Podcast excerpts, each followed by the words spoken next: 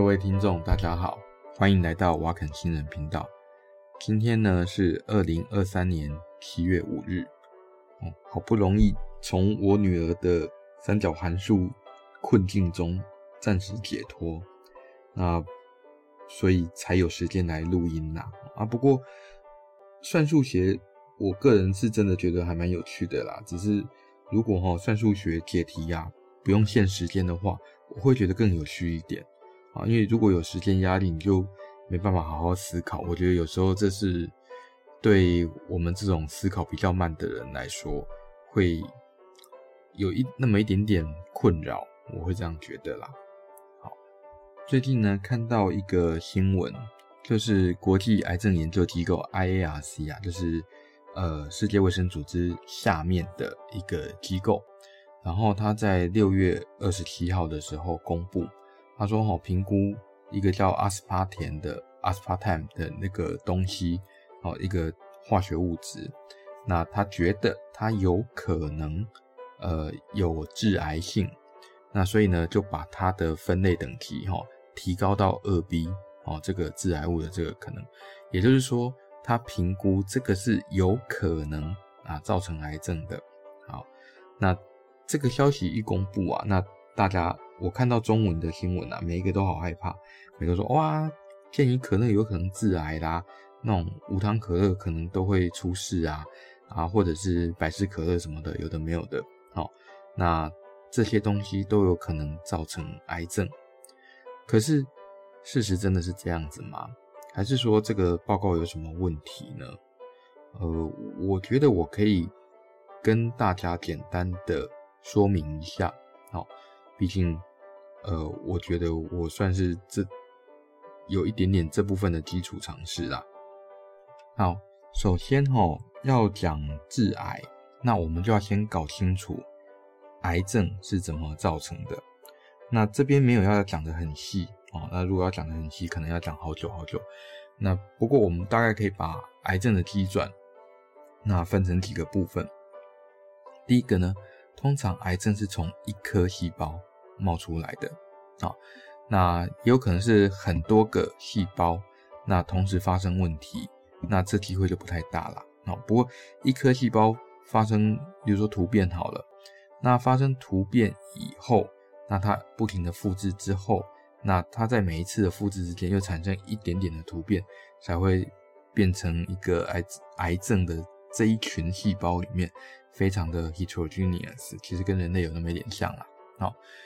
所以呢，呃，癌症的第一步哦，就是这个细胞它必须要能够跳脱，呃，平常哈、哦，那人类啦，或者说它的一些呃宿主哦，也不能说宿主，讲宿主好奇怪，因为它本来就是人类的一部分，就是说，呃，人类本身给它的一个限制，什么限制呢？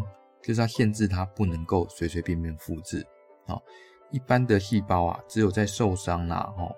就是这个组织有受伤，它需要修复的时候，那或者是说它在像皮肤啦，哦，或者是在肠子里面，那它才会日常生活都需要复制，不然呢，其他地方的细胞它是不可以复制的。所以呢，呃，其他地方的呃细胞都处在一个我们叫做呃居零这个阶段。居零就是说我们呃一般叫细胞周期啦，哈。那细胞周期只有，呃，就是成长嘛。那成长之后，呃，先 DNA 复制啊，哦，那 DNA 复制之后，那再开始慢慢分裂这样子。我们先不要讲那么细。那总而言之，大部分的人体细胞都是处于居零，哦，就是没有在复制的阶段。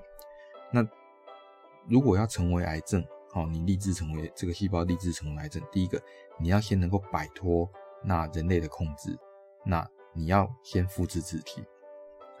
你现在摆脱了人类的控制，开始复制自己以后，你还要走到另外一步，就是你不会变成 apoptosis，就是你不会凋亡掉。就是人类的细胞有它的寿命限制，但是癌症细胞只要得到足够营养，它就不会死。啊，所以它必须变成不死化，就是它不会自动凋亡，啊，不会受到细胞寿命的限制。那再来呢，这个癌症细胞。那它变得不死以后，它就越长越大嘛，对不对？那越长越大哈，它必须还能够躲过人体的免疫系统的扫描。好，人体免疫系统如果扫描觉得这个地方怪怪的，那就会大家一起来围殴它。那一起围殴它的话，它有可能就逃不过免疫系统的攻击，然后就死翘翘。好，所以不只是它自己不要死，它也要躲过免疫系统的追杀。不管怎么躲啦，哈，也许是让免疫系统看不到啦，啊，也许是找免疫系统来当救兵来保护啊，等等，这都是一些方法啦。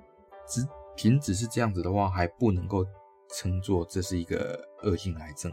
为什么呢？因为我们的癌症啊，如果要造成呃比较严重的后遗症，或者甚至造成死亡的话，那最重要的一件事叫做转移啊，就是 metastasis。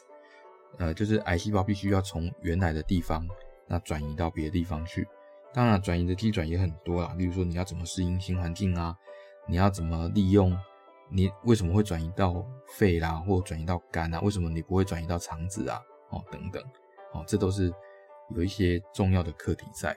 哦，那所以呢，呃，只要哦，根据那个世界卫生组织的定义啦，哈。只要能够帮助这些事情，就是帮助这些呃细胞达到这些癌症的机转的话，那我们就把它叫做致癌物，叫 carcinogen 哦。那这个所谓的 carcinogen 啊，一般来说哈，我们也会把它分类啊。那分类分主要是分三类啦，可以说这么说，可以说分三类啊。前面两类呢，哈，我们叫真的致癌物。哦，就是它真的会造成癌症。那另外一类呢，我们叫做帮助致癌物。哦，为什么叫或者叫共同致癌物？好，那所谓真的致癌物，哦，那大概分成一个，就是它需要被 activation 被启动。好，那什么叫被启动呢？就是它本来的这个致癌物的形式，例如说酒精吧，哈。那酒精它需要被代谢，所以代谢这个动作就可以启动酒精的致癌模式，哦，或者是说像人类乳头病毒，哦，就是大家常听到打什么子宫颈癌疫苗嘛，对不对？那这个 HPV，呃，人类乳头病毒的缩写叫 HPV，那这个 HPV 呢，它有可能哦造成人类呃的子宫颈癌，所以它必须先被 activation。你单纯哦只接触到 HPV，然后没有被它感染的话，你也不会得癌症。好，所以这个叫 activation dependent，就是你必须被启动，所以这致癌物被启动以后，它才真的有致癌的效果。那另外一种叫做 activation independent，就是它是不需要被启动的。什么叫做不需要被启动的致癌物呢？例如说像是紫外线，哦。那像是 X 光等等，X 光跟紫外线你也知道，这种东西哪需要启动？它本身就是对 DNA 呃会有一定程度的一个破坏的效果。所以在这种状况下，我们大致上可以把致癌物分成两个，一个叫 activation dependent，就是它需要被启动的；一个叫不需要被启动的。好，那另外一类啦，哦，我们叫做 co-carcinogen，就是。共同帮助致癌物啊，就协助致癌物，就是说它本身哈不会造成癌症，但是会促进其他的致癌物的效果。例如说有些是化学物质啦，我们举一个呃，我觉得比较有趣的例子啦，哦，就是砷的一个化合物。那砷就是那个砒霜，听过吧？大家都听过砒霜嘛？就砒霜这东西当然是有毒啦。好，那。这种东西有剧毒，那可是哈，在老鼠实验，就是有人啊，不要说有人啊，反正就是有科学家非常神奇，想要这件事情，那把它哈拿去喂老鼠哦，喂，当然这个剂量是暂时让老鼠不会死的，那结果发现老鼠啊，哦，那晒了那个紫外光，哎，紫外线以后啊，那老鼠得到癌症的机会就增加了，哦，那可是呢，如果在人类啊，你要达到这个效果的话，哈，可能。你要先吃到那个致命的剂量，也就是说，在你能够得到癌症之前，你可能就会吃到这个剂量就死翘翘了。好，那在世界卫生组织它分类的所谓的 co-carcinogen，就是帮助致癌物里面，其实应该来说不能说致癌物，帮助致癌物质或者致癌的这些东西里面，还包括了所谓的生活习惯啊。那例如说，像你会嚼烟草哦，抽烟，或者是嚼槟榔哦，喝酒等等，这个都算是 co-carcinogen。好，然后我们回到这次事情的主角。这次事情的主角呢，是 WHO 下面的一个分支，叫做 IARC 国际癌症研究机构哦。那这个国际癌症研究机构，当然它是利益良善，它是提醒大家说哪些东西呃有可能造成癌症哦，或者是生活习惯等等有可能造成癌症这样子啊。所以他把致癌物从一九七一年开始，他就把它分级，分成他用 group 啦哦，就是分群啦哦。它分成一二三四这四群，然后就变成 Group One、Group Two 跟 Group Three 跟 Group Four 这样子。那所谓的 Group One 就是它有很强的证据证明它就是跟癌症有直接相关。好，那呃以 Group One 来说的话哈，我查了一下，它 Group One 里面列的那包括说像是呃紫外线哦，那当我们知道紫外线跟皮肤癌有关嘛哦。那空气污染，空气污染跟肺癌有关，还有木屑啦、毛屑啦，哦，这跟肺癌也是有关的。那还有跟烟草，哦，就是 tobacco，就是香烟呐，哦，那这个呢也是跟那个肺癌比较有相关。然后再来就是酒精，那酒精的话基本上是跟肝癌是比较有相关的。那还有像 X 光啦，哦，就是我们平常。也不是平常啊，就是你去医院会照的那个 X 光，这个也跟癌症有关。然后还有像幽门螺旋杆菌的感染，哦，所以幽门螺旋杆菌感染以后，不是只有胃溃疡而已啊，也不是只有十二指肠溃疡而已啊，哦，也还是有跟胃癌有可能造成呃有强烈的相关这样子。当然啊，那个 HP 啊，就是幽门螺旋杆菌啊，也有可能跟 GIST 就是。啊，肠胃道的 stroma tumor 等等这些东西都有关。好，然后我们再来看一下所谓的 Group Two。那它把 Group Two 哈分成 Two A 跟 Two B，就是二 A 跟二 B 这两群呐。那所谓的二 A 哈这种致癌物，它是算是 probably，就是有可能的。然后 Group Two B 呢，就是 possibly，就是这个是也是有可能啦，只是这个可能性比较低啦，而且是低很多。那 probably 呢，就是说有一大堆的 data，那告诉你说它有可能是致癌物，但是呢，也有少部分的 data 告诉你说它可能不会致癌。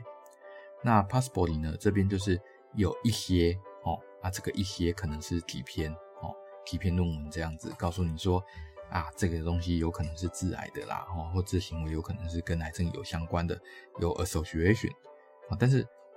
我再强调一下哦，association 统计学上不等于 causation，就是它不一定等于因果关系，有相关不等于有因果关系。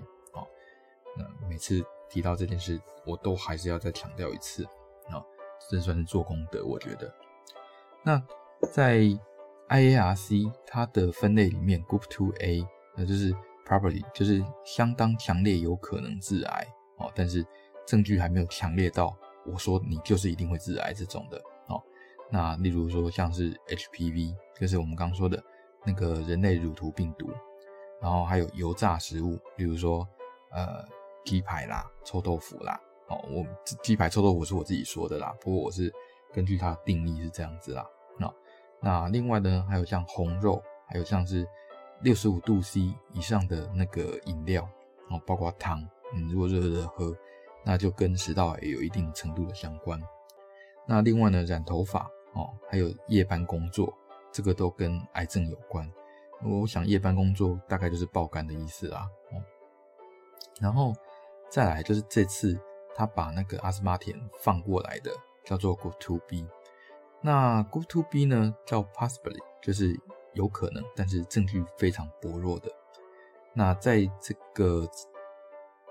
那个 IARC 它的那个致癌物，它放了，呃，就是它表列很多啦。我念一些我觉得比较有趣一点的啦，哦，那例如说像汽油啦，哦，还有加油站员工啦，哦，木工啦，消防队员啦，哦，那还有像手机辐射，所以呢，你那个呃阿斯巴甜啊，跟手机辐射是同一个等级的致癌物哦。所以你如果相信手机辐射可以致癌，那阿斯巴甜就可以致癌，大概是这个意思。好，那再来，我们先跳过 Good Three，我们直接讲 Good for。那 Good for 呢，就是说它 probably 它是有可能啊不会致癌的哦，就是不太可能是致癌物的。但是为什么要先讲这个呢？因为它在二零一九年还是二零一六年，我忘了哪一年，反正几年前，他就把这个 group 移除了。那整个 group four 全部上移到骨髓也就是说上移到什么？就是还没有办法被分类成致癌物。所以对 WHO 的 IARC 这组织来说，它只分成呃有强烈证据致癌、有可能致癌跟还没有被证明可以致癌。哎，所有的东西都是候选人，它只是还没有证明说你有罪这样子而已。好，所以剩下就是 group three 了。好。那这 Group 3里面呢，我觉得比较特别的啦，齁，就是还没有办法证明你有你有致癌的可能的，哦，那例如说像咖啡因啦、茶啦，哦，那染料啦，哦，还有就是染头发那个染料啦，哦，还有那个画画的颜料啦，还有墨水啦，哦，还还有一个就是那个乳房植入物，就是隆乳啊，那个隆乳在用的那个细胶啊，那它也是放在 Group 3里面，就是第三群里面。还没有办法证明你有罪，这样。然后哈，我们要来讲一下这个阿斯巴甜。阿斯巴甜哈是呃一九六几年的时候被发明，然后那发现哈它的那个呃热量相对比较低一点，而且那严格来说不是热量相对比较低，是它的甜度很高，它甜度大概是一般糖的两百倍。那如果是一般糖两百倍，我只要用一点点，例如说。呃，只要人家两百分之一，我就可以达到呃一样糖的效果，对不对？就是一样呃比较高剂量糖的效果嘛，哦，所以这人家才会说这个东西可以代替那个 sugar 一般的糖来使用。那比较常见就是放在可乐里面啊，哦，那除了可乐以外，还有一些那个人工甜味剂，那也可以拿这个 aspartame，就是那个阿斯巴甜来使用。那讲到可乐哦，我。这种肥那个肥宅快乐水，好，我们其实也是有所谓的可乐鄙视链，好，那为什么呢？因为喝可乐就是要喝爽嘛，喝爽有几个条件，第一个哦，就是你喝到嘴巴里面的时候，你必须要能够让你的味蕾得到一点辣辣痛痛的感觉，那这个辣辣痛痛的感觉来自什么？来自二氧化碳，哦，所以你必须要能够保存这个二氧化碳在你的那个溶液里面。那要保存二氧化碳的话，我们知道尽量就要把这个温度降低，所以可乐要冰冰的喝才好喝哦。那再来呢，就是要甜哦，所以可乐要又冰又甜，然后泡泡又多，然后气泡就是二氧化碳要多啊。那所以你要保存呃足够的二氧化碳的话，那最好的方法其实是用玻璃瓶，而且是。小瓶的玻璃瓶不可以是大瓶的玻璃瓶，为什么呢？因为大瓶的玻璃瓶或者是大瓶的木桶啊等等的，哦，你一打开那个气就很容易散掉。那只有玻璃瓶才能够，而且是小瓶的玻璃瓶才能够，呃，得到足够的压力，然后可以应该说控制足够的压力，然后把二氧化碳锁在那个溶液里面。所以我们大概可以推测了哈，那这个可乐鄙视链大概就是。呃，一般的可乐那最好喝，然后再来就是铝罐装的可乐，第二好喝，那再来就是那种诶麦当劳的那种大杯可乐哦，纸杯装的可乐好喝，那塑胶瓶装的就不好喝哦，就不用想了。为什么？因为塑胶瓶没有办法提供足够的压力，把二氧化碳那个关在那个溶液里面，这样子哦，而且放久了呢，那个呃搞不好了哦，还有塑胶味哦，还可以。放到呃跑到那个可乐里面，好，这是可乐鄙视链。不对不对，我不是要讲可乐鄙视链，我们是要讲说阿斯巴甜这个东西为什么会致癌。好，那阿斯巴甜致癌的呃原因呐、就是说为什么会被那个 IARC 拿来当成致癌物？好，那主要的原因是因为它会水解，它在人体里面会水解。那水解的话，哈，大概可以水解成两类东西。一个就是一般的氨基酸，像什么天门冬氨酸啊，呃，苯丙酮苯丙氨酸啊等等这种东西。那另外一类呢，就是甲醇。那甲醇我们知道啊，它跟酒精一样都是致癌物啊。那所以重点就在这个甲醇，哦，只是，哎，你要讲这东西致癌，你要讲毒性的话，那通常你就必须提到剂量。那如果你要跟人家说这东西有毒，但是你又不告诉人家这个有毒剂量的话，基本上你就是在耍无赖。为什么？你说喝水有没有毒？有啊，喝到一定程度就有毒啊。那个一定程度是多少？对，这个就是问题了。你是你说吃那个普拿疼有没有毒？有啊，那吃多少会有毒？对，这个就是问题了。吃多少会有毒这件事就是问题，重点是剂量。那根据欧盟的建议啦，哦，阿斯巴甜每天的容许剂量，哦，那大概是每公斤体重四十毫克。那如果你用六十公斤去算的话，哈，大概你每天可以喝十二到四十罐的零卡可乐都不会超过这个容许剂量，所以肥宅们放心哦，你可以喝到三十瓶、四十瓶。如果你有八十公斤的话，喝六十喝看看喝四十五罐是没有问题的。好，一天可以喝到四十五瓶零卡可乐。那我们刚说哈，你要讲毒性，那你就一定要谈剂量，要不然就在耍流氓。好，那所以呢，剂量有没有人要谈？有。联合国下面的另外一个组织啊，叫做那个粮农组织哦，就是世卫组织食品新增剂的联合专家委员会。那他们呢会在七月中的时候公告，就是说他们谈哎，就是他们讨论的结果，就是说关于各种那个致癌物它的有毒剂量应该是多少。好，所以我们可以等那个时候再来关心说这个所谓的阿斯巴甜。大概会到你要喝到多少剂量的时候才会致癌？比如说，你等一下，一天喝四十瓶的片怡可乐，那就是一天要喝十公升的健怡可乐。拜托啦，你我过来了，一天喝十公升，而且喝十公升还是在安全剂量内呢。